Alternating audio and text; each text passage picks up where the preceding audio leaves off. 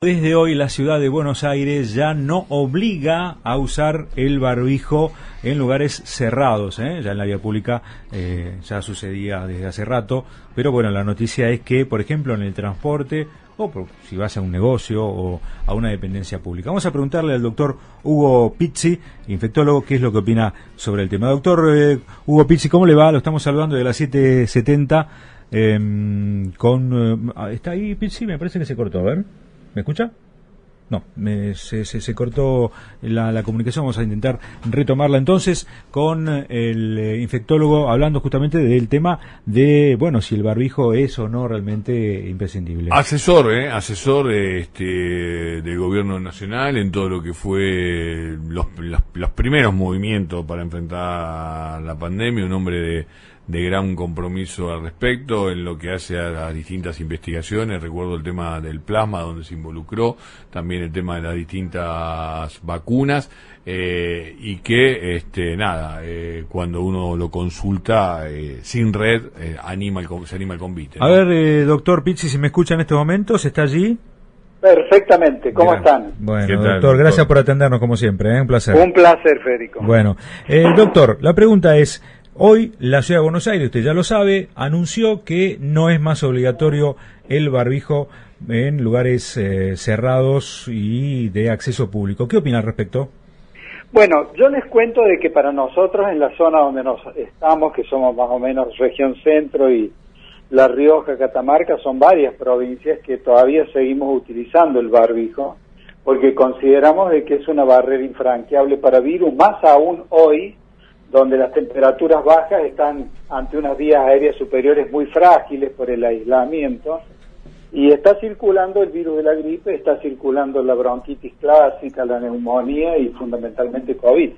O sea, yo creo que ellos deben tener, el capital debe tener algún elemento, aparte de lo que sí es real y que nosotros lo percibimos, un gran índice de vacunación, porque a lo que nos llama la atención, que es un distrito donde entran más de un millón de personas de día, mm. salen de noche y vuelven a entrar de día, y fundamentalmente hay un movimiento que muchas veces utilizando el mismo transporte, vienen de otro distrito. No sé si me puedo hacer entender. Bueno, de hecho, eh, ustedes le pasar en Córdoba con el Gran Córdoba, ¿no? Acá nos pasa en Capital con el Gran Buenos Aires. Mucha gente ingresa a la ciudad. Nosotros en este momento estamos en la capital, en, en, en la ciudad de Buenos Aires, pero muchos, como es mi caso, incluso yo después me voy a mi casa que está en el Gran Buenos Aires. O sea, estamos constantemente cruzando jurisdicciones, ¿no?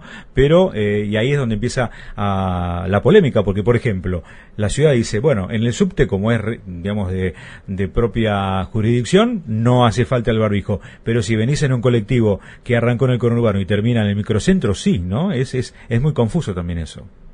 Sí, claro que sí, pero no nos olvidemos que el subte, cuando llegan, por ejemplo, las partidas o, las formaciones de trenes del San Martín o del Mitre o del Belgrano van primeramente al, al, C en la, en la, entrada de retiro. Mm. O sea que ahí también se mezclan las jurisdicciones. Eso es lo que a mí realmente me preocupa. Pero de todos modos yo insisto con que para nosotros hoy todavía sigue siendo una barrera infranqueable para virus, para hongos y para bacterias. Por lo tanto, acá se sigue usando. Doctor Pisi, para, para Edgardo Chini, buenas tardes. ¿cómo Hola Edgardo, ¿cómo estás? Bien, bien, bien, un gusto saludarlo como siempre. Eh, a ver, eh, para, para tenerlo claro, eh, ¿el consejo sería seguir usando el barbijo en ambientes cerrados, este, más allá de que tengamos más o menos controlado la, la pandemia de, del COVID, este, con otros virus y demás? ¿Sería, digamos, como un elemento a, a seguir teniendo dentro de nuestras ropas y en nuestras casas para, para sacarlo y utilizarlo cuando sea necesario? Sí, yo creo y estoy convencido que pesa 3 gramos nada más, se lo puede tener en el bolsillo y cuando uno entra a un ascensor, que es un lugar hermético, cerrado, cuando uno sube al transporte público, cuando uno va al cine, al teatro, al transporte media distancia, larga distancia, se impone. Mm. No hay ninguna duda que se impone, pero se impone inclusive por, por el hecho de que es un invierno duro, va a ser un invierno duro, ya lo advirtieron los Ahora, eh, doctor, hay un punto ahí que para mí yo no sé si si quiero soy este antibarbijo, eh, no, soy parece este Zapata si no hay ganas de empata, veo. Eh, el tema es el siguiente, durante muchos años no teníamos barbijo y nos íbamos enfermando, bueno, también habrá muertes por por enfermedades respiratorias que son típicas de, de digamos de esta de esta de esta época, ¿no?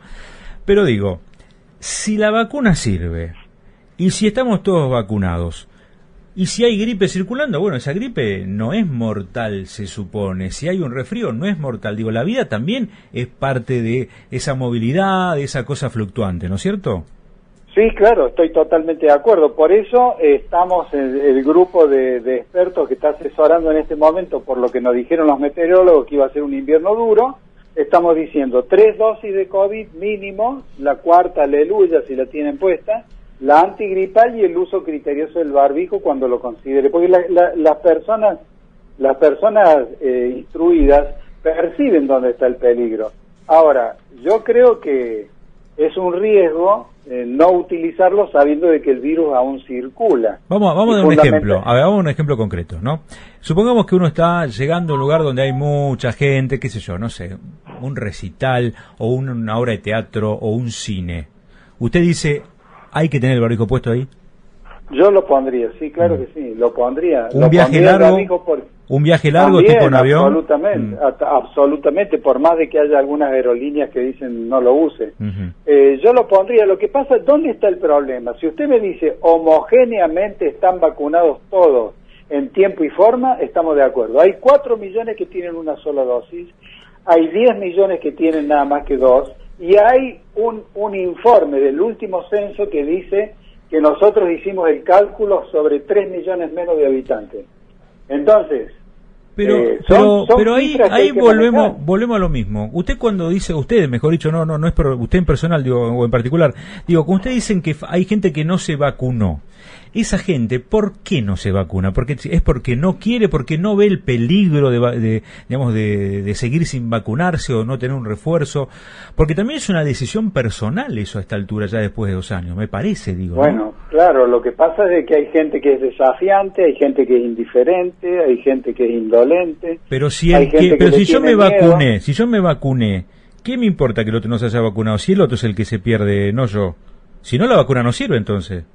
Pero lo que pasa es que si hay un gran número de no vacunados o mal vacunados, fíjese usted, le voy a dar dos cifras interesantísimas. El 70% de los muertos son personas sin vacunar y el 10% de los muertos, 10 al 12%, son personas mal vacunadas. ¿Qué significa mal vacunadas? una sola dosis. Ah. ¿Qué quiere decir esto? Que persiste el virus por ese tipo de personas. O sea, el virus va a seguir encontrando terreno virgen y va a seguir circulando. Ahora, si usted me dijera, hay que hombrear una bolsa de 50 kilos en su hombro izquierdo como un estibador, yo le diría sí, usted tiene razón.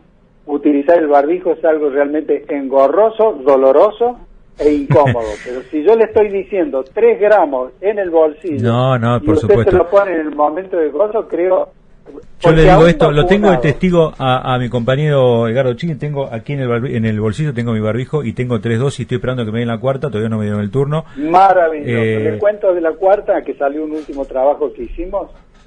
La cuarta armoniza, estabiliza y equilibra dándole mayor durabilidad en el tiempo los anticuerpos. 10 segundos, 10 segundos, doctor. ¿Es cierto o pasa mucho que la cuarta dosis, no sé si sea por Moderna, le pega muy fuerte y muchos incluso se han contagiado después de darse la cuarta dosis? Conozco gente. No, nosotros no tenemos ese informe, o sea, la gente muchas veces cuenta cosas que realmente no sé de dónde vienen y amedrenta, asustan, pero a decir verdad, las planillas nuestras las vacunas se han comportado fantástico, tanto en efectividad, en estadística, en evidencia, en experiencia y fundamentalmente en la eficiencia. O sea, yo creo que nosotros hemos tenido mucha suerte con la vacuna, no hemos tenido problemas de ningún tipo, únicamente dolor en el lugar de la inoculación, un día de fiebre, sensación de dolor muscular 24, 48 horas, pero nos ha ido muy bien, las todas, es todas, es con la, china, la inglesa, mm. la rusa,